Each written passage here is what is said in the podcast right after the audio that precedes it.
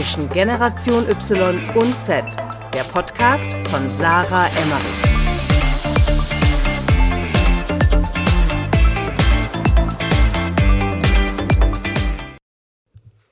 So, bevor es jetzt losgeht, möchte ich noch eine Podcast-Empfehlung aussprechen und zwar für den Snox Salting Podcast von Snox. Und Snox ist ja ein absolutes Vorbild für mich äh, beim Thema Employer Branding und Personal Branding auf LinkedIn. Den lieben Johannes Kliesch, der Gründer und CEO ist von Snox, war ja auch schon hier bei mir zu Gast im Podcast und im Snog Salting Podcast bekommt ihr ganz, ganz viele Insights zum Thema Amazon FBA und Shopify. Also ganz, ganz tolle Gespräche mit ähm, vielen spannenden Gästen auch tatsächlich. Ähm, und die liebe Romi macht das als äh, Moderatorin auch ganz toll zusammen mit Johannes. Deswegen hört euch auf jeden Fall den Snog Salting Podcast mal an, wenn ihr mehr über die Themen E-Commerce vor allem erfahren möchtet und Advertising dann ist das auf jeden Fall die richtige Adresse. Und den Podcast könnt ihr natürlich überall dort anhören, wo es Podcasts zu hören gibt, also vor allem auf Spotify und Apple Podcasts. Viel Spaß beim Auschecken. Herzlich willkommen zu einer neuen Podcast-Folge bei Zwischengeneration Y und Z. Ich bin wieder Sarah hinterm Mikrofon und tatsächlich heute mal keine Remote-Aufnahme, sondern ich treffe mich gerade auf meinen ersten Kaffee slash Tee ever mit Jascha Osterhaus. Ähm, sag gerne mal Hallo. Ja, hi, schönen Dank, dass ich hier sein darf in meiner eigenen Wohnung, wollte ich gerade schon sagen. Ja, ja wir, sind, wir, sind bei Jascha tatsächlich zu Hause. Danke, Jascha, für die Einladung. Gerne, danke, dass du hier bist. Äh, schön, dass wir hier zusammen sind. Ähm, Jascha und ich haben uns kennengelernt eigentlich haben wir schon viele gemeinsame Freunde, wie zum Beispiel Shoutout an Arian an der Stelle, falls mhm. du diese Folge hörst.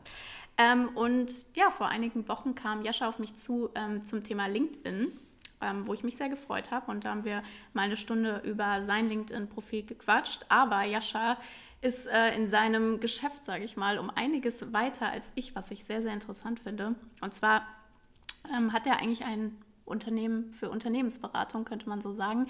Er berät Fotografen und Videografen, wie sie ihr Business hochskalieren, obwohl er selber, und das finde ich sehr, sehr interessant, kein Foto- und Videograf ist. Jascha, möchtest du mal ganz kurz verraten, ähm, was machst du? Ja, ähm, also auch nochmal danke, dass ich überhaupt hier sein darf. Ähm, du hast es eigentlich schon ganz gut beschrieben. Also ich habe eine Unternehmensberatung und ähm, wir sorgen dafür mit unserem Unternehmen, ähm, dass wir hauptsächlich Fotografen, Videografen, Webdesigner, das heißt kreative Selbstständige, darin beraten, mehr Kunden zu gewinnen, deren Business aufzubauen, planbar das zu skalieren. Und das habe ich in den letzten zwei Jahren aufgebaut, das Unternehmen. Und mittlerweile haben wir zehn Mitarbeiter, machen selber siebenstellige Jahresumsätze. Und du hast schon gesagt, ich bin selber kein Fotograf, genau. Das ist ein bisschen, muss man ein bisschen jetzt zurückspulen. Bei mir ist das so, ähm, ich mache das Ganze schon relativ lang, also ich bin schon seit über sechs Jahren selbstständig. Und ähm, ich war früher angestellt, ganz normal, ganz klassisch, bin eigentlich ein ganz langweiliger Typ, habe BWL studiert und bin dann nach Kalifornien gegangen, habe dann dort studiert und bin dann zurück nach Deutschland gekommen. Habe dann für die Online-Firma von Rewe gearbeitet und habe dann sehr, sehr schnell gemerkt, dass das nicht so das Richtige für mich ist. Wann war das? Das war, da war ich 21 ungefähr, also vor ungefähr sechs Jahren. Okay. Und ähm, dort war ich angestellt, das war cool, ich habe da sehr, sehr viel gelernt ähm, für die Online-Firma von Rewe. Und ähm, war auch sehr, sehr cool Design, alles so mit so Hängematten und so wie bei Google. ähm, also war wirklich der Designer von Google. Und ähm, dann habe ich aber gemerkt, das ist für mich nicht das Richtige. Man hat sehr wenig Freiheit, man hat nicht so wirklich die Leidenschaft, die man da einbringen kann in das Unternehmen. Und dann habe ich gesagt, hey, ich möchte mich selbstständig machen, obwohl ich überhaupt keine Ahnung eigentlich hatte, so wie das bei den meisten Selbstständigen zu Beginn ist. Und dann habe ich gesagt, ich möchte Performance Marketing, Social Media Marketing für andere Unternehmen machen. Das heißt, keine Ahnung, die Werbung für die schalten auf Plattformen wie Facebook, Instagram, LinkedIn, sodass die online mehr Kunden gewinnen. Und das habe ich getan und dann habe ich da mehr und mehr Kunden gewonnen und habe gemerkt, hey, dass die sehr, sehr viel Videoproduktion auch einsetzen. Und dann habe ich angefangen, Videoproduktion auch zu verkaufen. Die habe ich nicht selber gemacht, aber von, von Leuten, mit denen wir zusammengearbeitet haben. Und das habe ich zweieinhalb, drei Jahre lang gemacht. Das lief sehr, sehr gut. Wir hatten auch größere Kunden, die wir betreut haben, wie größere Konzerne wie Robinson beispielsweise auch. Und das habe ich gemacht und ich bin sehr viel rumgereist in der Welt. Ich hatte eigentlich so die ganzen Freiheiten, die ich haben wollte, die ich in diesem Berufsalltag quasi nicht hatte, weswegen ich das aufgebaut habe. Und dann habe ich gemerkt, nach ungefähr drei Jahren, dass mich das überhaupt nicht glücklich gemacht hat. Weil die Zusammenarbeit mit den Kunden sehr unpersönlich war, die waren nicht wirklich dankbar. Und dann habe ich gesagt, hey, ich möchte jetzt anderen Leuten dabei helfen, ihr eigenes Business aufzubauen, aber ich möchte nur mit Leuten zusammenarbeiten, die das lieben, was sie tun, mit niemand anderem mehr. Und dann habe ich sehr viele verschiedene Leute gecoacht in sehr vielen verschiedenen Bereichen und hatte dann ein, zwei Fotografen und Videografen bei mir im Training. Und dann habe ich gemerkt, die reden den ganzen Tag nur über Fotos, Videos, B-Rolls, Storyboards, was auch immer, sitzen bis 5 Uhr morgens in ihrem Zimmer da und lieben das über alles. Mhm. Aber auf der anderen Seite haben die sehr wenig Ahnung von Marketing und Vertrieb. Ja. Und dann habe ich gemerkt, dass ich denen sehr schnelle und gute Ergebnisse liefern konnte. 10.000 Euro im Monat, internationale Kunden gewonnen, auch mal wie Nike, Adidas. Und dann habe ich gesagt, hey, ich möchte nur noch mit diesen Leuten zusammenarbeiten. Das mache ich jetzt seit zwei Jahren und so war der Weg. Okay, sehr, sehr interessant. Ähm, machst du jetzt selbst Fotos oder Videos? Hast du gar nichts mit am Hut, ne? Ich schaue mir Fotos gerne an. Auf Instagram. Also ich habe tatsächlich sehr wenig damit zu tun ähm, selber, aber ich habe sehr, sehr viel Ahnung von der Branche an sich, weil wir hunderte Kunden betreuen aus diesem Bereich mhm. und ich mittlerweile schon tausende Projekte betreut habe in diesem Bereich, dass ich wirklich sagen kann, hey, keine Ahnung, was ist Kunden dort wichtig, was für Preise kann man dort nehmen und so. Ähm, das heißt, ich habe sehr viel Erfahrung in dem Bereich, aber mehr von der Business-Seite, nicht von der technischen Seite her. Kannst du uns mal ein Praxisbeispiel geben, wie das aussieht? Also ein typischer Kunde von euch, wie wird der quasi Kunde ähm, und was, wie onboardet ihr den, was erzählt ihr dem dann und wie gelingt es dann wirklich jemandem vielleicht von 2000 Euro Umsatz ähm, im Monat auf äh, 20.000 zu kommen? Also wie kann ich mhm. mir diesen Prozess vorstellen und wie schnell geht das? Ja.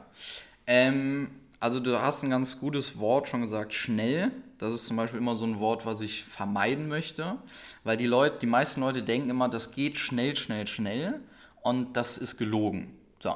Ähm, man kann das in einer sehr überschaubaren Zeit erreichen, aber schnell würde ich immer vermeiden, ähm, weil das ist nicht nachhaltig. Das heißt, der normalste Fall ist eigentlich, dass Leute über bezahlte Werbung auf uns zukommen, mit uns zusammenarbeiten möchten und ähm, wir dann erstmal schauen, ob wir denen überhaupt helfen können. Und wenn, auch nur wenn wir das Gefühl haben, dass wir wirklich Potenzial sehen, dass wir denen helfen können, dann nehmen wir die an, dann werden die unser Kunde.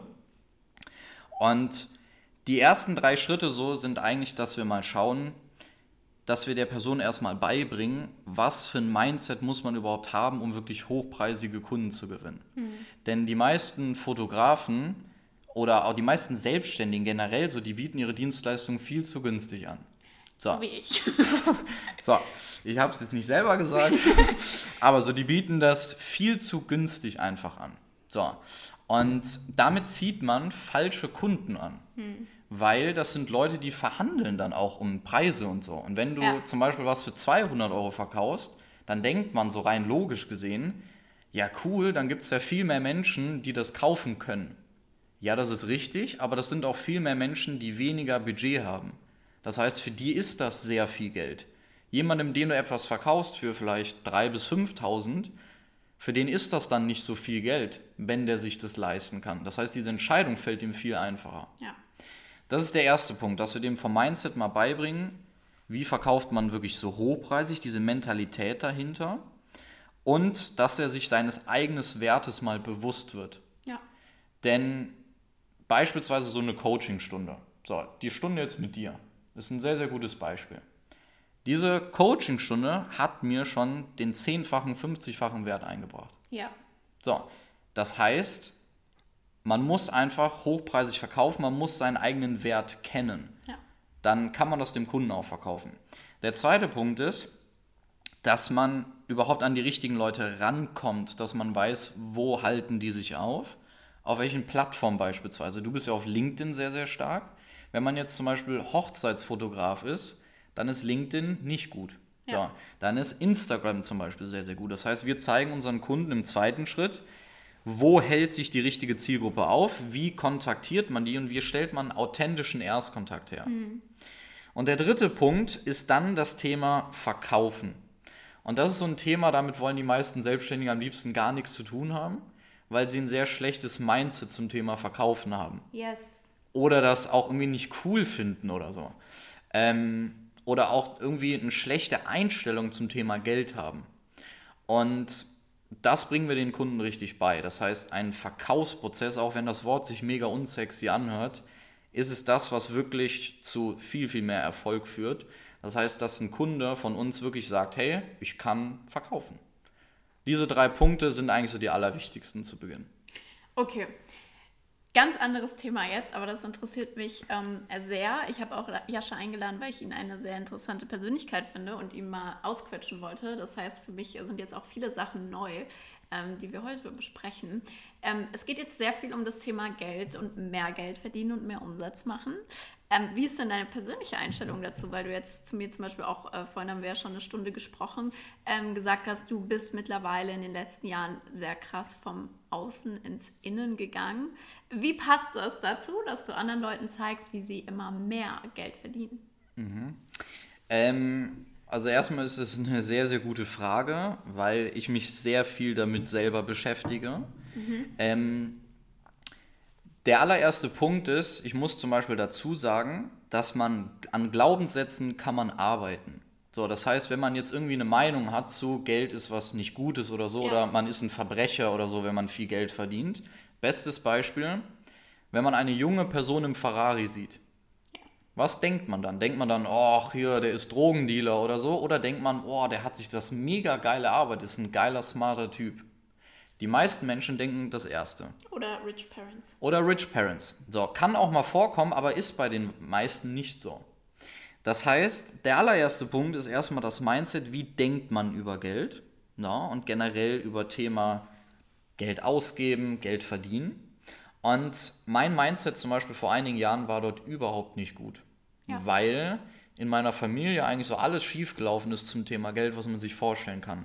Von massig vielen Schulden, von Millionen Euro, die ausgegeben wurden, ähm, von so weit, dass man wirklich, keine Ahnung, keinen einzigen Euro mehr hat, um sich was Essen zu kaufen zu können.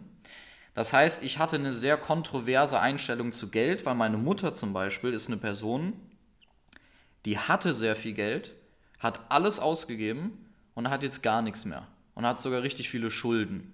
Und mein Dad war eine Person, der hat sehr hart gearbeitet, hat sehr, sehr gut mit seinem Geld umgehen können, hat sich aber nie was gegönnt. Mhm. Nie. Das heißt, in meinem Kopf war früher, hey, wenn man viel Geld verdient, ist es entweder schlecht, weil man dann alles ausgibt und man alles verliert, ja. oder wenn man viel Geld verdient, kann man es eh gar nicht ausgeben, weil man sich nichts gönnt. Ja. Das heißt, either way so war das für mich immer scheiße. Und dann habe ich überlegt, hey, das kann ja nicht die Lösung sein, ähm, denn Geld meiner Meinung nach verdirbt einen Menschen nicht. Man wird durch Geld nicht ein schlechter Mensch oder auch nicht ein guter Mensch, sondern Geld zeigt eigentlich mehr den Charakter, den man eh schon hatte. So, und einer Person, die gut ist, die gut mit Geld umgehen kann, die gute Dinge in der Welt tut, die wird mit mehr Geld mehr gute Dinge tun. Und ein Mensch, der vorher schon schlecht umgegangen ist, wird mit mehr Geld auch schlecht damit umgehen. Das heißt, das musste ich erstmal für mich selber lernen, dass ich mein, meine Einstellung zum Thema Geld sehr, sehr stark ändern muss. Denn so wie ich das früher hatte, war das nicht richtig. Wie hast du daran gearbeitet? Ähm, also zu Beginn habe ich sehr viele Bücher gelesen, was schon mal ein bisschen geholfen hat, so einfach darüber nachzudenken. Aber was mir am allermeisten geholfen hat, und das war ein Riesenschritt in meinem Leben zum Beispiel, weil ich bin zu einer Therapeutin gegangen mhm. und wenn man jetzt an eine Therapeutin denkt, dann denkt man so, oh, man hat mega die psychischen ja. Probleme, man ist voll der schwache Mensch. So dachte ich früher. Ja. Und heutzutage ist das einer der wichtigsten Menschen in meinem Leben und die hat mein Unternehmen zum Beispiel massiv skaliert, obwohl die eigentlich das gar nicht deren Aufgabe ist, weil ich jetzt ganz anders über Geld denke. Das heißt, ich habe mir Hilfe gesucht, weil ich im ersten Punkt mir eingestanden habe, dass ich ein Problem habe, wie ich zum Thema Geld denke. Und die meisten Menschen gestehen sich das nicht ein. Ja. Das heißt, den Ratschlag, den, der bei mir funktioniert hat, ist, sich selber beobachten, wie man über zum Beispiel Thema Geld denkt. Und dann zweitens, zugeben, dass es nicht gut ist. Drittens, nach einer Lösung suchen, wie man es ändern kann. Und wenn ich jetzt zum Beispiel heute über Geld denke, dann denke ich darüber, dass Geld ein sehr, sehr starkes Mittel zum Zweck ist, mhm. um gute Dinge zu tun. So. Und zum Beispiel, ich bringe unseren Kunden bei, mehr Geld zu verdienen, aber 99% all unserer Kunden, die kommen nicht zu uns, um einfach nur mehr Geld zu verdienen. Da steckt ja was dahinter. Ja, Freiheit meistens. Man will weniger arbeiten. Man will nur noch Spaß, keine Ahnung, mehr Spaß bei der Arbeit haben. Man will sich seine Kunden selber aussuchen können. Man will mal in Urlaub fliegen können. Man will Sicherheit haben. Aber Geld ist nur ein Mittel dafür. Ja. Das heißt, ich habe sehr stark daran gearbeitet, dass ich positiver über Geld denke. Und das kann ich jetzt sehr, sehr gut auch auf das Coaching-Business anwenden, auch an unsere Kunden weitergeben. Inwiefern achtest du auf die moralischen ähm, Ausrichtungen deiner Kunden? Ähm, was meinst du damit genau? Ja, gerade das, was du jetzt angesprochen hast, du siehst ja Geld als gutes Mittel zum ja. Zweck. Ähm, achtest du wirklich darauf, wenn du deine Kunden, weil du vorhin auch gesagt hast, ihr schaut, ob die zu euch passen, mhm. auswählst quasi, ob die zu dir oder deiner Philosophie passen? Ähm, tatsächlich ja. Also mittlerweile ist das so, dass wir unsere Kunden uns eigentlich selber aussuchen können. Sprichst du mit jedem Kunden noch selbst? Ja. Ja? Ja. Wie viele betreut ihr gerade? 150 Kunden gerade parallel. Und wie sprichst du mit ein? Bei uns ist das so, jetzt muss ich sehr stark reingehen, wie das Training aufgebaut ist. Bei uns ist das so, dass man jede Woche die Möglichkeit hat, zum Beispiel in einem Live-Call mit mir persönlich zu sprechen. Okay. So. Zudem haben wir aber auch Möglichkeiten, wie man mich jeden Tag zum Beispiel ähm, in einer Gruppe kontaktieren kann, mhm. wo ich dann auch persönlich darauf eingehe. Mhm. Das heißt, das ist mir zum Beispiel auch super, super wichtig. Erstens, weil es mir halt einfach Spaß macht, die Kunden zu betreuen. Das ist meine größte Leidenschaft, Unternehmen aufzubauen, Businesses zu skalieren. Ja. Und auf der anderen Seite will ich, dass Kunden auch das bekommen, wofür sie bezahlen. Und wenn ich jemandem verkaufe, du bekommst eine persönliche Betreuung und dann kriegt er, wie zum Beispiel bei vielen anderen Anbietern auf dem Markt, ich nenne jetzt keine Namen, ähm, ähm, kriegt er auf einmal wirklich nichts. Einmal irgendein Videotraining ja. oder so und hat null Betreuung. Und diese Leute klopfen dann bei uns an und sagen, hey, ich bin ganz ehrlich zu dir, ich weiß nicht, ob ich noch mein Coaching investieren soll, weil das war so scheiße, ich wurde nicht betreut, ich konnte eine E-Mail schreiben, habe keine Antwort bekommen. Und sowas zum Beispiel toleriere ich nicht.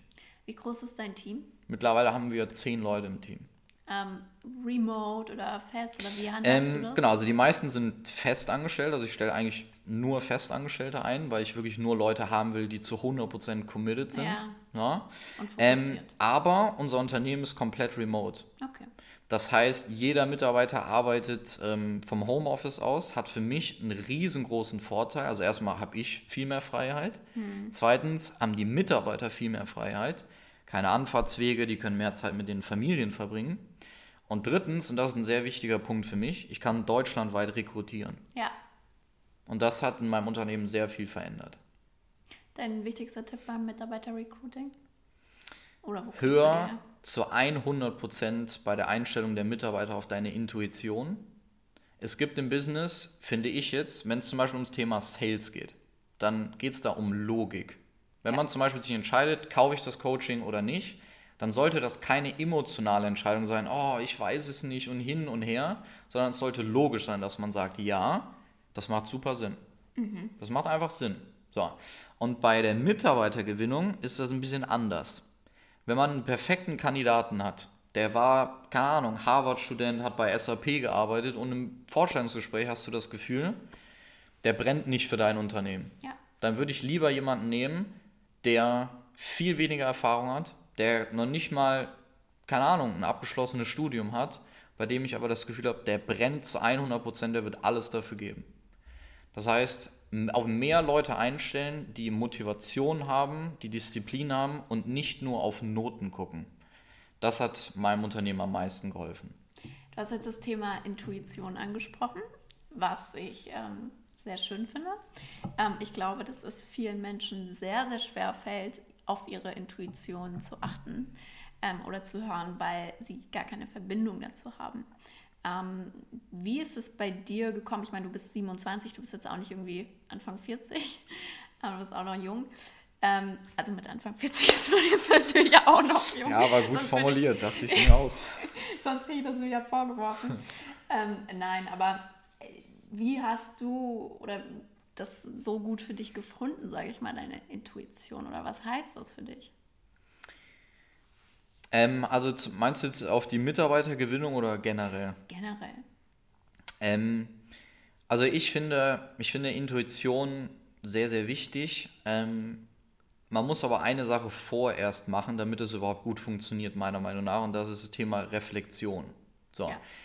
Das heißt, wenn man auf seine Intuition hören möchte und das danach auch handelt, dann ist es gut.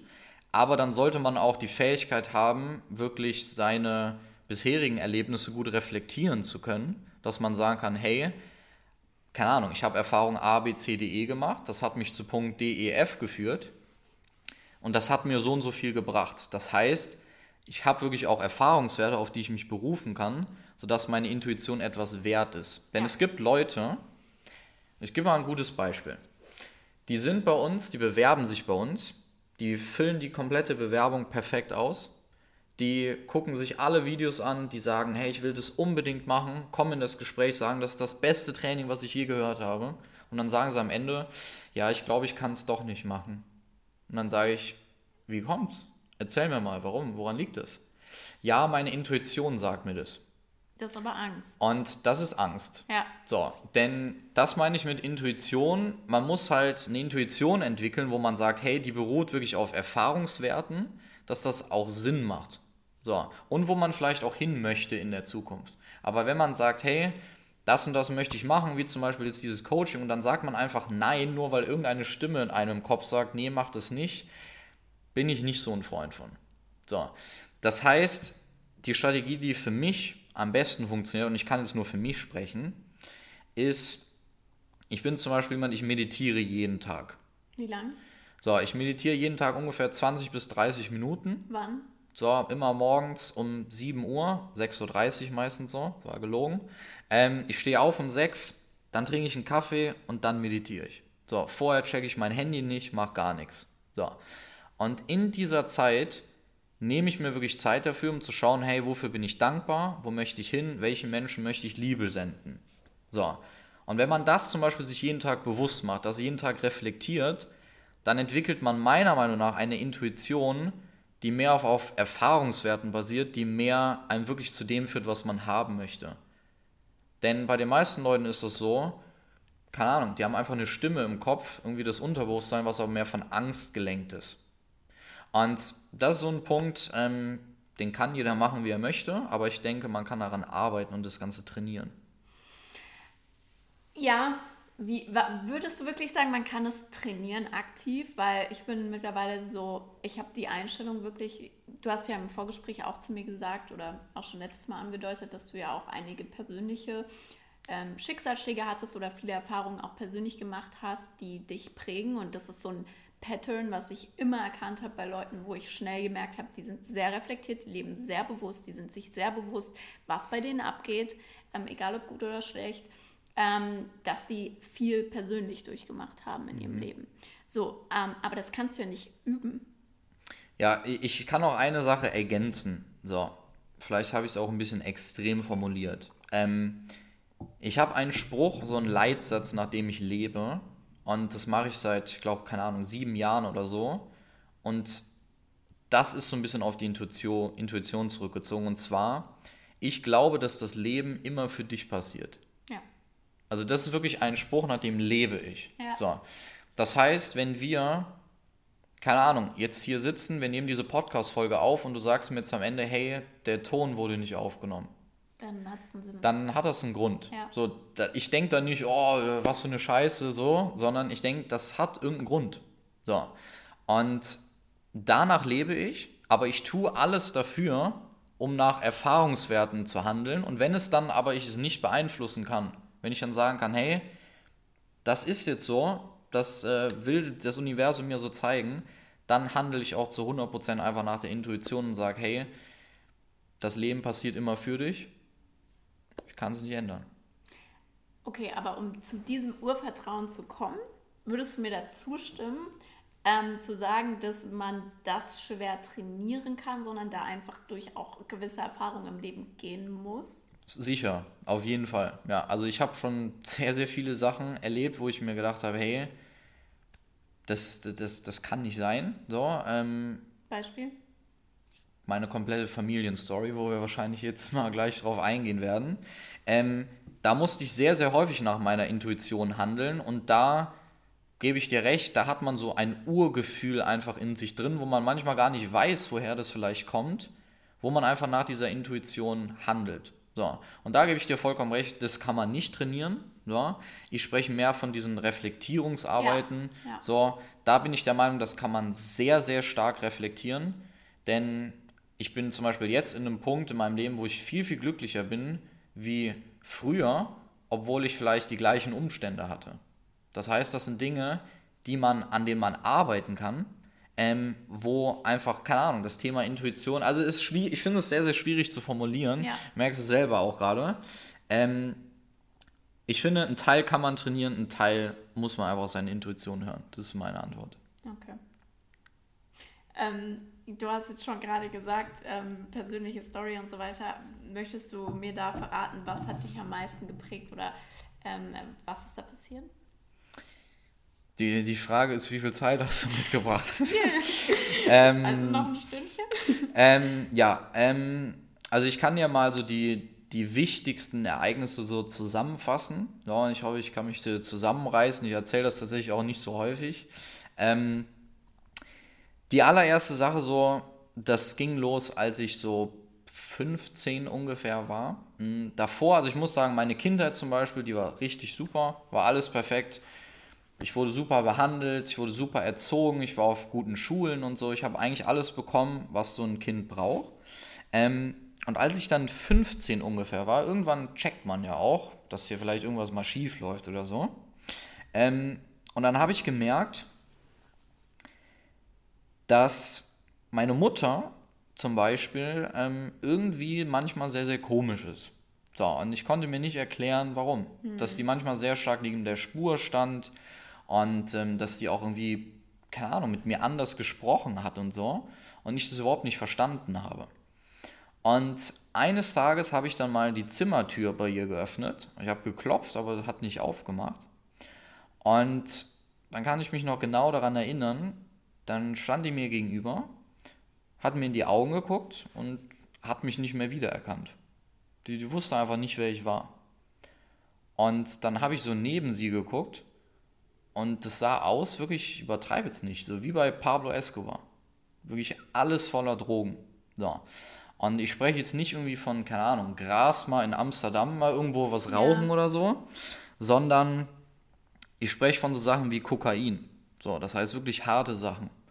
Und in dem Moment war für mich, ist wie ein bisschen wie so eine Welt zusammengebrochen, weil ich so gecheckt habe, hey, warum oder scheinbar ist, ist meine Mutter in einer Position in ihrem Leben, dass die so unglücklich ist oder so viel Schmerz hat, dass die so etwas sich zufügt, weil ich war da 15, ich wusste da noch nicht viel drüber, ich wusste nur, dass wenn deine eigene Mutter dich nicht wiedererkennt, da scheint was nicht zu stimmen. Mhm.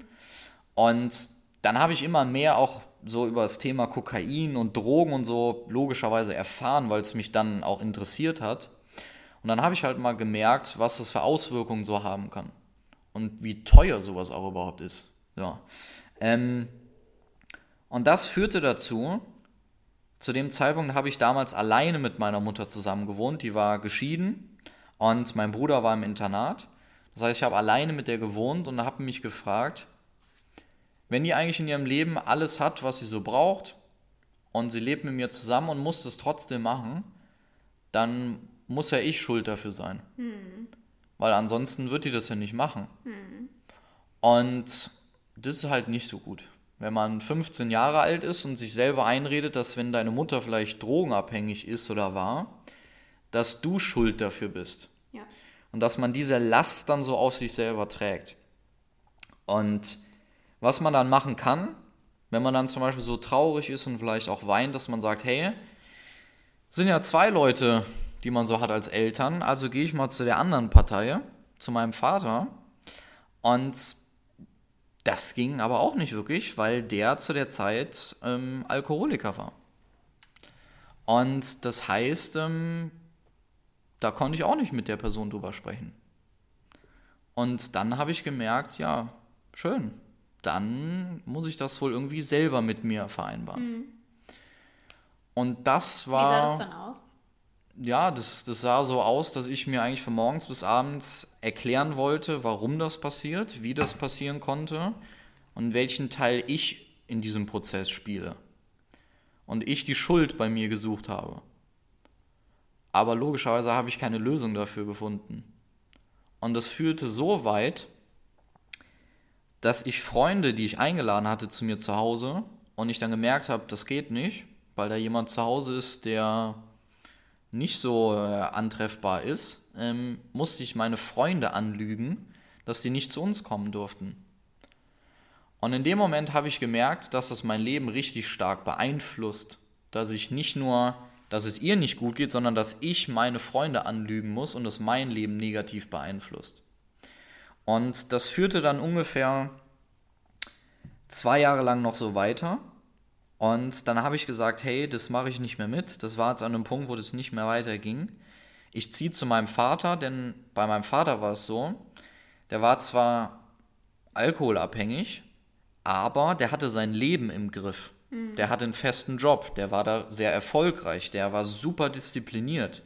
Ähm, das heißt, ich bin zu ihm gezogen und in dem Tag, wo ich zu ihm gezogen bin, hat sein, seine Sucht eigentlich fast aufgehört weil das war für ihn auch wie so ein Weckruf, so nach dem Motto, hey, da ist jemand, der dich über alles liebt, sorg für den, das ist dein Sohn. Und das hat uns, glaube ich, beide so ein bisschen gerettet, weil ich halt weg war von zu Hause und er hatte jemanden, sodass er auch auf sich achten musste. Und dann war ich da ungefähr ein, zwei Jahre und dann war ich ungefähr so 18, 19, dann war ich in einem Alter, wo ich gesagt habe, hey, jetzt habe ich viel Schmerz in mir, aber ich habe jetzt begriffen, ja. Kurze Zwischenfrage, warst du da jetzt schon so reflektiert, sage ich jetzt mal, dass du so diese Sachen von außen betrachten konntest, wie, hey, ich habe so viel Schmerz in mir oder mm. hast du das bewusst gar nicht so wahrgenommen? Nee, also ich habe die ganze Zeit nach Lösungen gesucht, aber ich habe keine gefunden. Ich habe keine Hilfe bekommen von irgendjemandem und reflektieren konnte ich das auch nicht wirklich. Ähm, weil ich eigentlich immer die Schuld bei mir gesucht habe, was ja nicht richtig ist. Ja. Das heißt, reflektiert war ich da nicht, nee. Ähm, das ging dann los, als ich so 18, 19 ungefähr war. Da bin ich dann mit meinem Bruder zusammengezogen, mhm. Mit dem ich jetzt auch äh, ein Unternehmen aufbaue. Seit drei Monaten haben wir das gestartet. Ähm, was zum Beispiel mega geil ist, denn das war mal ein größter Traum, immer mit meiner Familie zusammen was aufzubauen. Deswegen, das machen wir jetzt, das ist echt cool. Ähm, und dann war das so, ich bin zu meinem Bruder gezogen und in dem Moment habe ich begriffen, hey Jascha, du hast ja ein eigenes Leben. Es gibt zwar Menschen um dich herum, denen geht es nicht gut, aber dir geht es auch nicht gut durch diese Menschen. Und eigentlich ist es deren Aufgabe, dass es dir gut geht ja. und nicht andersherum. Und in dem Moment habe ich angefangen, mein eigenes Leben zu leben. Ja. Ich habe verstanden, du hast es verdient, mal glücklich zu sein. Und ja, dann habe ich, äh, hab ich mit meinem Bruder zusammengelebt. Wir haben sehr viel Sport gemacht zusammen. Ähm, ich habe viel mehr mit Freunden gemacht. Ich war am viel glücklicheren Punkt in meinem Leben. Und dann war das so, dass ich studiert habe und die Leute, meine Family hat mich auch dabei unterstützt und ich hatte immer ein sehr, sehr gutes Verhältnis zu meinen Eltern, obwohl die mir so viel Schmerz beigefügt haben. Hatte ich sonst immer ein ganz tolles Verhältnis zu denen weil die beide das eigentlich nicht wollten so. Das habe ich ganz tief im Inneren immer so gemerkt. Die wollen sich das selber gar nicht antun und mir schon lange nicht. Aber zum Beispiel Alkoholismus, das ist eine Krankheit. Das ist nicht so, ja. als wenn man sagt, ja, hör einfach auf zu trinken. Ja. Das ist als, keine Ahnung, äh, hätte man wirklich eine chronische Krankheit oder so. Das muss man abtrainieren. Und, ähm, oder behandeln, besser gesagt. Und dann führte das aber dazu, ähm, dass ich dann studiert habe und die mich unterstützt haben und so. Und dann ging die Story los, die ich eigentlich schon früher jetzt im Gespräch erzählt habe, mit ich habe bei Rewe gearbeitet, habe mich selbstständig mhm. gemacht und als ich 23 Jahre alt war, vor, also vor ungefähr drei Jahren, war ich, ähm, war ich auf Bali und dann habe ich einen Anruf bekommen und ich war da gerade so am Shoppen. Und dann hat mein Bruder mich angerufen und meinte so, yo, was geht? Und dann meinte ich, ja, wieso rufst du mich jetzt an? Weil das war von der Zeit sehr ungewöhnlich.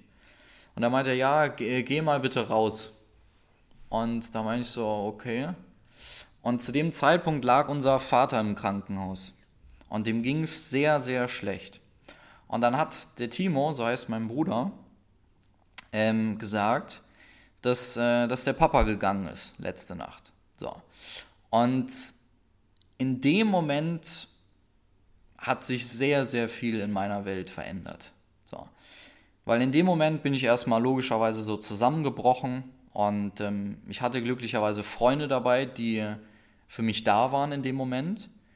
Und in dem Moment hat sich wirklich was in meinem Leben verändert, weil ich das erste Mal in meinem Leben gemerkt habe, dass ein Mensch, der wirklich etwas verändern wollte, denn als der im Krankenhaus war, wollte der sein Leben verändern und hat jetzt aber nicht mehr die Chance dafür, weil er nicht mehr da ist. Und dort habe ich die wichtigste Lektion in meinem Leben bekommen, dass das Leben schneller vorbei sein kann, als man denkt und dass man niemals auf morgen warten sollte. Ja. Dass man Entscheidungen treffen muss für sich selber und dass man selber für sich verantwortlich ist.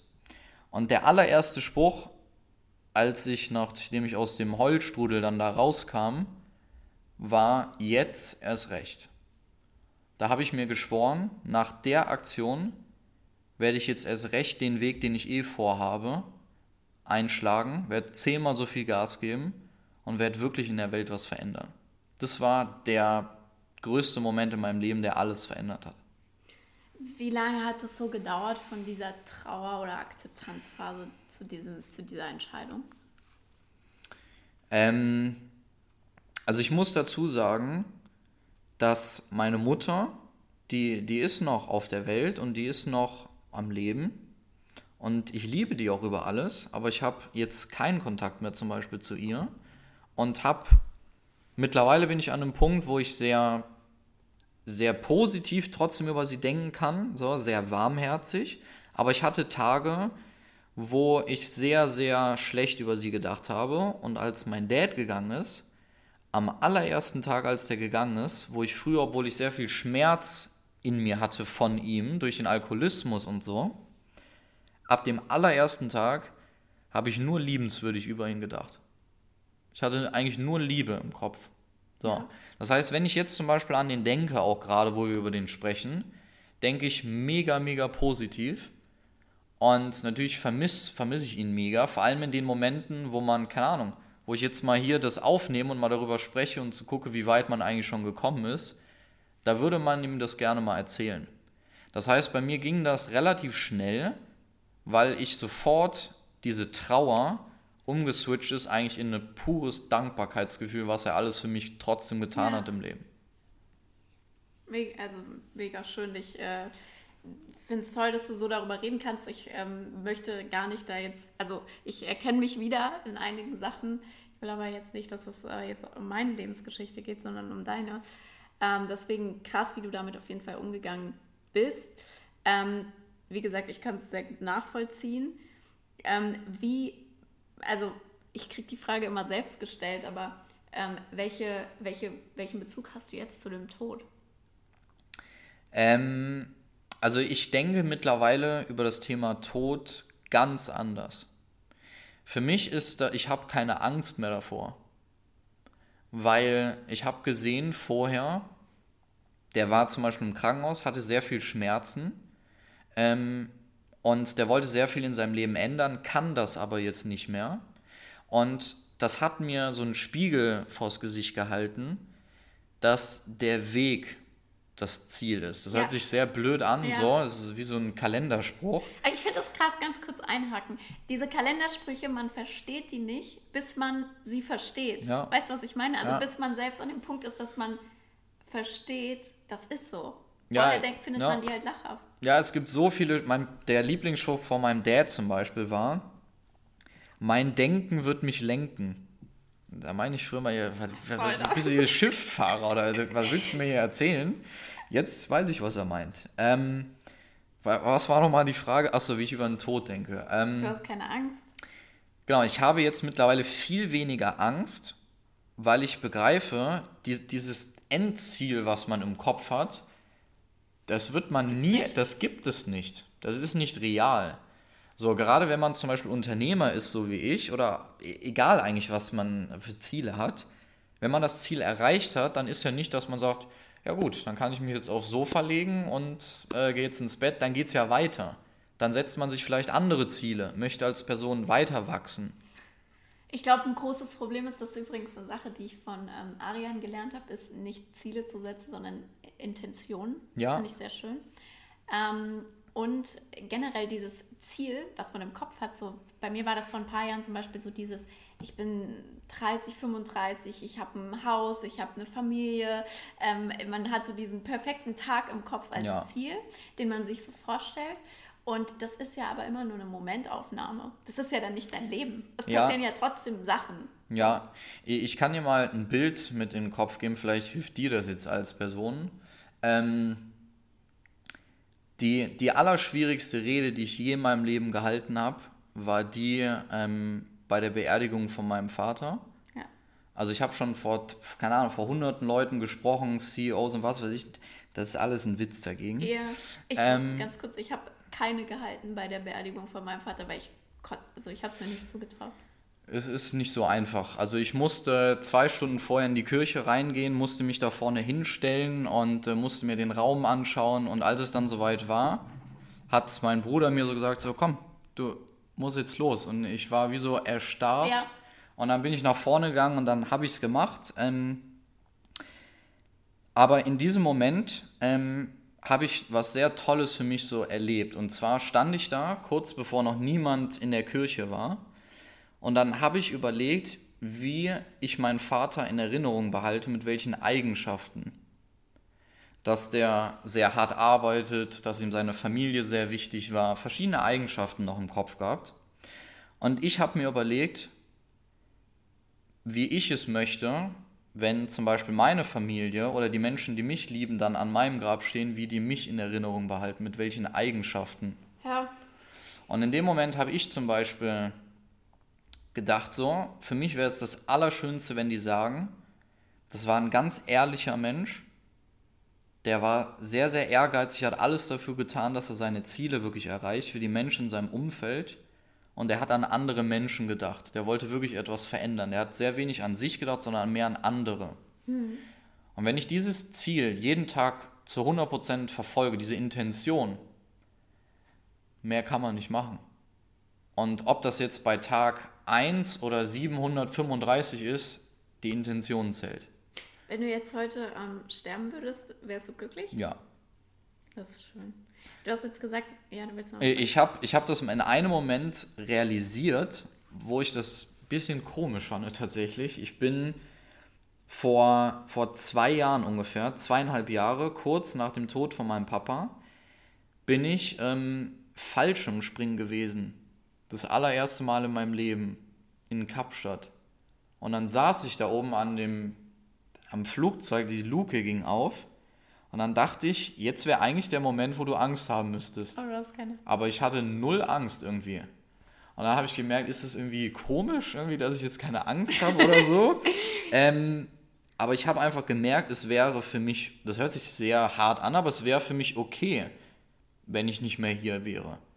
Und das ist ein sehr erleichterndes Gefühl, weil man eigentlich merkt, wie unwichtig man als einzelne Person eigentlich ist. Ja. Und das hat mir zum Beispiel mega geholfen, sehr viel Druck in meinem unternehmerischen Alltag rauszunehmen.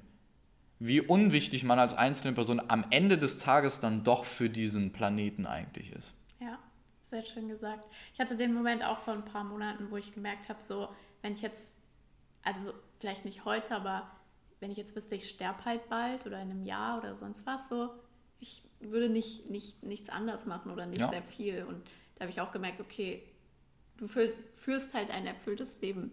Ja. Du, du hast jetzt gerade gesagt, du ähm, kannst nur darauf hinarbeiten, was du in der Welt verändern möchtest. Das ist jetzt so super philosophisch, aber was ja. möchtest du denn verändern?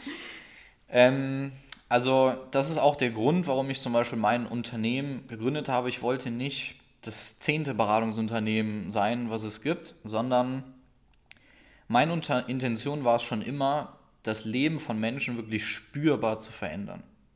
Und mit spürbar meine ich nicht, ja, man verdient jetzt 2000 Euro mehr im Monat.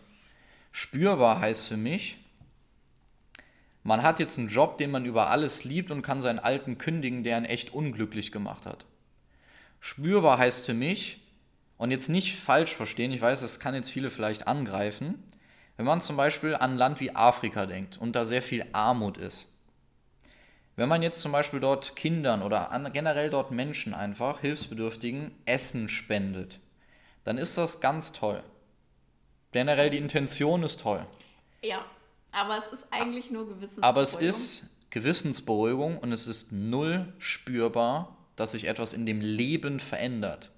Und meine Intention, das ist der Grund, warum ich auf diesem Planeten bin, ist an dem Bildungssystem wirklich etwas zu verändern. Das heißt, sowohl die Menschen in europäischen Ländern, dass die Fähigkeiten mal beigebracht bekommen, womit die ein eigenbestimmtes Leben führen können. Hm. Und ich habe selber studiert ich weiß, dass man das dort nicht beigebracht bekommt. Und was aber meine allergrößte Intention dabei ist, ist zum Beispiel in Ländern wie Afrika, denen nicht einfach Essen zu spenden, sondern dort Schulen zu bauen. Und dieses Jahr werde ich die allererste Schule bauen.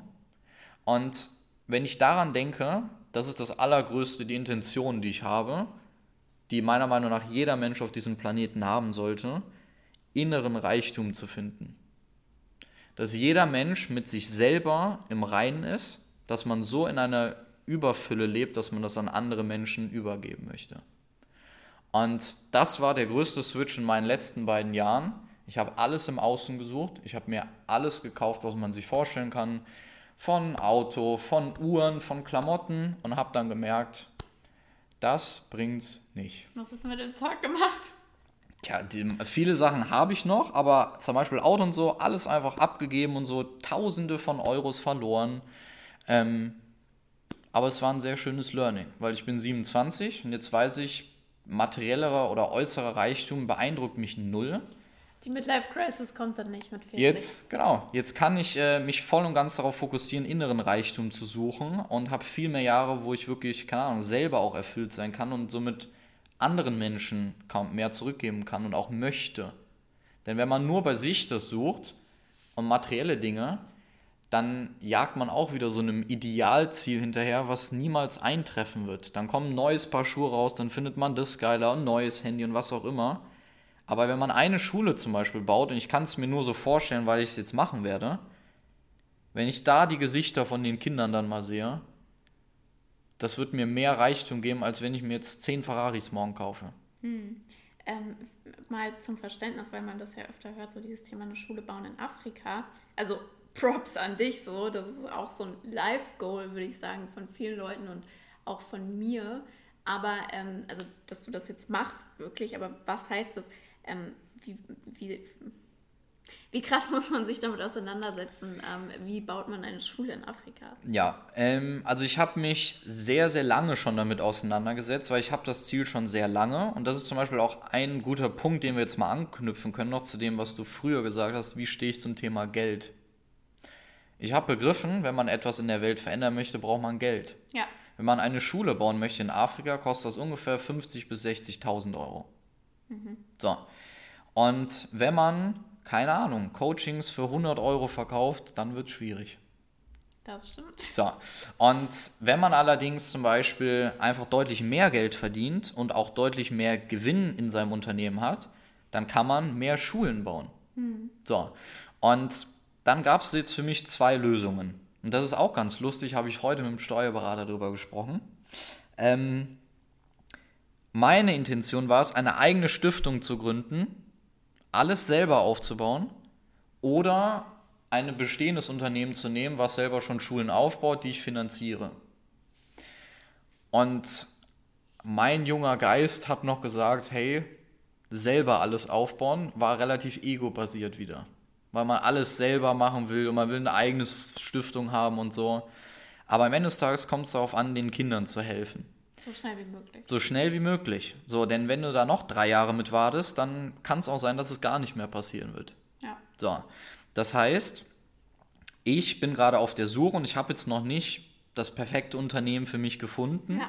aber ich bin auf der Suche ähm, nach einem Unternehmen, wo ich wirklich hinter der Geschichte von dem Unternehmen stehe, wo ich wirklich auch die Gründer dann mal kennenlernen möchte, ähm, wo ich die Projekte finanziere, ich da wirklich zu 100% hinterstehe, ich mich aber nicht um den gesamten Aufwand selber kümmern muss, weil, wenn man mal ganz ehrlich ist, ist das eigentlich erstens nur ego-basiert, dass man sagt, hey, ich will das alles selber nur machen, da soll mein Name draufstehen. Ja, voll. Das ist nur Ego. Ja.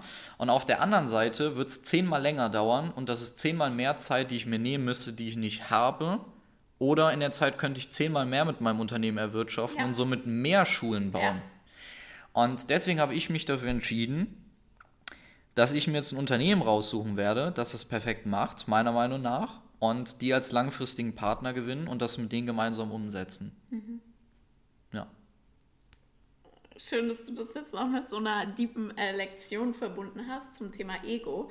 Ähm, was tust du denn, um dein Ego, also dich von deinem Ego zu befreien? Weil das ist so eine Frage, mit der ich mich auch sehr viel beschäftige. So, wie wird man dieses Ego los? Das das ist eine sehr, sehr gute Frage. Ähm, also meiner Meinung nach hängt das schon mal sehr, sehr viel damit zusammen, dass man sich selber erstmal eingesteht, wie wenig man eigentlich weiß. Das heißt, in dem Moment, wo man begreift, hey, man hat jetzt vielleicht, keine Ahnung, ein Millionenunternehmen und man hat sich Mitarbeiter und so, aber man weiß immer noch mega wenig. In dem Moment hat man mega viele Möglichkeiten, erstmal als Person zu wachsen. Das heißt, eine gewisse Unwissenhaftigkeit, die zu begreifen. Das ist schon mal der erste Schritt meiner Meinung nach. Der zweite Schritt ist, zu überprüfen, wenn man, wenn man Dinge tut, zwei Dinge zu überprüfen. Habe ich das jetzt getan aus Ego-Gründen, ja oder nein? Und wenn die Antwort ist nee, dann spricht eigentlich auch das Ego, dann kommt die zweite Frage hinterher. Hat mich das glücklich gemacht?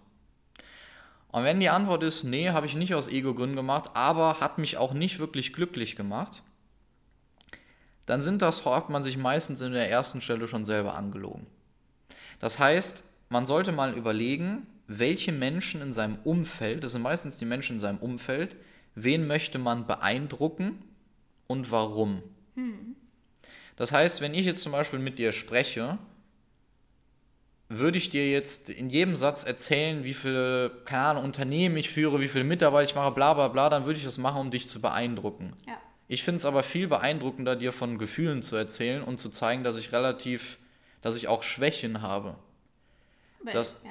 Das heißt, dass man mal wegkommt vom Außen, hingeht zum Innen. Und wenn dir jemand etwas mal sagt, wenn du zum Beispiel sagst, hey, das ist aber jetzt schon sehr stark im Ego oder im Außen, dass man nicht direkt immer antwortet, sondern dass man das mal Sacken lässt. dass man das mal sacken lässt und dass man das mal selber bewertet einfach, dass man das mal einfach, keine Ahnung, mal da ein bisschen drüber nachdenkt. Das heißt, mehr nachdenken und weniger in dem Handeln mit dem Wissensschatz, den man zum jetzigen Zeitpunkt gerade immer hat, sondern mehr hinterfragen die Dinge. Das heißt, das sind schon mal so ein paar Punkte. Ähm, und der dritte Punkt ist, oder der letzte Punkt ist, dass man am Ende des Tages agiert man immer egoistisch. Man versucht immer, sich selber zu schützen. Das ist aber ein Urinstinkt, zu überleben als Mensch. Und das ist auch okay. So.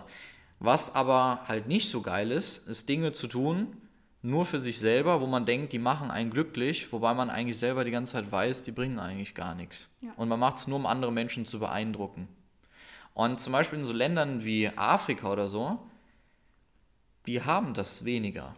Die unterhalten sich nicht über ein iPhone 12 und ein iPhone 13, was in zwei Wochen wieder rauskommt. Die müssen nicht immer, keine Ahnung, der tollste, der coolste sein, so, die sind weniger so in einem Ego-Game. Ja, Und das fällt mir immer wieder auf, wenn ich zum Beispiel sehr stark am Reisen bin.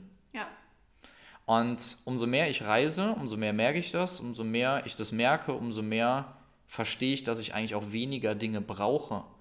Also wir sitzen hier jetzt in meiner Wohnung und du siehst ja, ist, die ist ganz nett. Die ist ganz nett. So, auch die Gegend so. Aber äh, Jascha geht jetzt bald. So, für die Leute, die zum Beispiel Grunewald und so kennen, die wissen, das ist eine ganz gute Gegend. Aber das heißt nicht, dass wenn man so eine Wohnung hat, dass man jetzt glücklicher ist. Nee. Und man versucht, oder wenn man sich die aber holt, dann hat man so ein perfektes Bild im Ja. Kopf, wie andere einen wahrnehmen. Und dann fährst du hier in die Tiefgarage rein und dann denkst du, oh, das hat auch noch eine Schranke hier, das Anwesen. Und keine, das sind alles Dinge, die kommen sehr, sehr stark aus dem Ego raus. Und ähm, ich finde egoistisch sein nicht schlimm, aber nur wenn man es tut, aus einer Intention glücklich zu sein und nicht um andere Menschen zu beeindrucken. Wahnsinnig äh, gut auf den Punkt gebracht. Ich, ähm, ja, ich habe nichts zu ergänzen. Ich stelle dir jetzt die letzte Frage, weil ich glaube, unser Gespräch wird sonst noch sehr, sehr lang. Ähm, und zwar, die stelle ich immer am Ende. Ich weiß nicht, ob du jemals eine Podcast-Folge von mir gehört hast. Ich hoffe es sehr. ich sehe dir an, nein. ähm, Nicht den letzten Satz, nicht? Nee. Du bist ja ähm, Generation Y, also Generation Y, Millennial. Ähm, wärst du lieber gerne 20 Jahre früher oder 20 Jahre später geboren, wenn du dich entscheiden müsstest? Also wenn ich mich entscheiden muss. Ja, es gibt auch Leute, die haben gesagt, sie würden gerne genau jetzt geboren sein, aber wenn du dich entscheiden müsstest, was wär's? Ähm, also es gibt, es gibt Sachen, boah, jetzt mache ich es wahrscheinlich zu kompliziert. Ja. Also es gibt, finde ich, bei beiden Sachen einen Vorteil. Also zum Beispiel 20 Jahre zurück, was ich super spannend mal fände, wäre, wie ist das Leben so komplett ohne Handy, Technik Ja. und so? Das stelle ich mir tatsächlich mega geil vor. So. Schlecht für mein Online-Business. So. äh, aber ich. Aber ich hätte auch was anderes äh, verkauft. Ähm, das heißt, das fände ich mal sehr, sehr spannend, weil ich glaube, dass man viel, viel weniger die Menschen vor 20 Jahren Ego-Probleme hatten, wegen, weil sie nicht sowas wie Instagram und so hatten und äh, immer, keine Ahnung, perfekte Modelfigur haben müssen und sich vergleichen mit tausend anderen Leuten. Du hattest halt weniger Leute, mit denen du dich vergleichst. Eben, und das, dieses Vergleichen ist eine Krankheit der Neuzeit, meiner Meinung nach. Furchtbar. So, also ich finde das wirklich grauenhaft. Ähm, das heißt, das finde ich in der Vergangenheit sehr, sehr cool. Ähm, was ich in der Neuzeit sehr, sehr spannend finde, ja, oder 20 Jahre jetzt weiter, Dino Neuzeit. wenn man jetzt mal 20 Jahre vorspult, ähm, es gibt unglaublich viele Erfindungen, zum Beispiel auch im technischen Bereich, die ich mega toll finde. Bestes Beispiel Zoom. So. Ich finde es absolut grandios mit Leuten, keine Ahnung, wenn jemand jetzt in Afrika ist, wie in Deutschland, dass man sich mit dem unterhalten kann, den sehen kann und dass man eine mega starke Verbindung so aufbauen kann. So, das haben wir aber jetzt auch. So, das heißt, in der Zukunft jetzt leben würde ich ungern, weil ich will die mitgestalten. Okay, gute Antwort. Möchtest du noch irgendwas loswerden? Möchtest du noch irgendwas sagen? Ja, du hast, du hast es toll gemacht. Du hast es auch sehr toll gemacht. Also Props an dich, Jascha. Ähm, wenn man jetzt eine Frage an dich hat oder ähm, mit Osterhaus Consulting in Kontakt treten möchte, wo kann man dich am besten verfolgen? Wo kann man dir vielleicht auch eine Frage stellen oder eine Nachricht zuschicken, wenn man diese Ja. Folge so gut fand wie ich? ähm, ja, ga- ganz einfach meinen Namen überall googeln oder eingeben, da findet man das sehr einfach. Also jaschaosos.com, wenn man mit uns zusammenarbeiten möchte, ähm, mal schauen möchte, ob wir vielleicht, keine Ahnung, guter Fit wären. Ähm, ansonsten einfach äh, Instagram ist sehr, sehr gut, kann man mir immer persönlich schreiben oder LinkedIn, habe ich ja jetzt auch gelernt. Ähm, ja, kann man mir persönlich schreiben, antworte ich immer persönlich, nicht jemand aus meinem Team. Und ähm, ja, können wir gerne mal persönlich sprechen. Eine Frage noch. Ähm, was steht bei dir dieses Jahr an? 2021. Was steht bei dir? Also dieses Jahr steht was sehr, sehr Großes an, was wir eben schon mal so ein bisschen besprochen haben. Ähm, jetzt äh, mu- muss ich aufpassen, dass ich jetzt nicht wieder 20 Minuten erzähle. Ähm, und zwar ist dieses Jahr für mich das Jahr so des inneren Reichtums, dass ich mir alles hole, was ich möchte, nicht ego-basiert, sondern was mich glücklich macht. Und da gehören zwei Dinge zu. Zum einen gehört dazu, dass ich meine erste Schule baue. So, das möchte ich unbedingt jetzt machen. Das heißt, das ist das größte Herzensprojekt, so was ich dieses Jahr habe. Ähm, meine Unternehmen und so aufbauen, skalieren, das brauche ich nicht erzählen, das ist normal. Ähm, und die größte Sache, die größte Veränderung wahrscheinlich jetzt in meinem Leben wird. Ähm, bei mir ist es schon, seitdem ich in Kalifornien studiert habe und gelebt habe, habe ich gemerkt, dass ich das mega finde, an einem Ort zu leben, wo viel, viel mehr Sonne ist, Meer ist, Palmen ist, wo man einfach ein anderes Lebensgefühl hat. Das heißt, ich bin gerade auf der Suche nach einem Ort, wo ich entweder dauerhaft oder temporär leben möchte. Ähm, und das wird sich dieses Jahr wahrscheinlich entscheiden. Schön. Ich habe Jascha versucht ähm, zu überzeugen von Portugal, aber er ist nicht überzeugt. er möchte lieber nach Südafrika. Portugal, gehen. Portugal ist nicht schlecht. So, ich war da auch schon. Ich finde es ich find's auch cool. Ähm, Ob es jetzt Kalifornien ist, weiß ich nicht. So. Sarah vergleicht es ja gerne mit Kalifornien. Ähm, ich war in beiden Ländern, beiden Orten schon.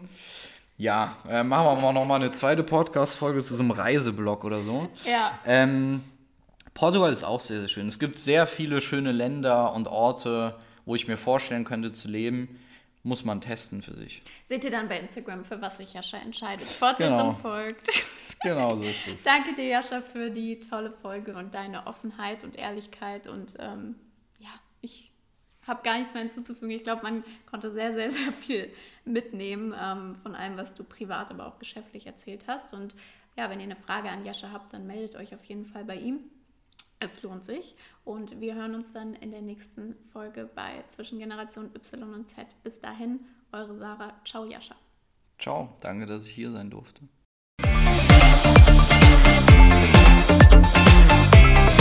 Musik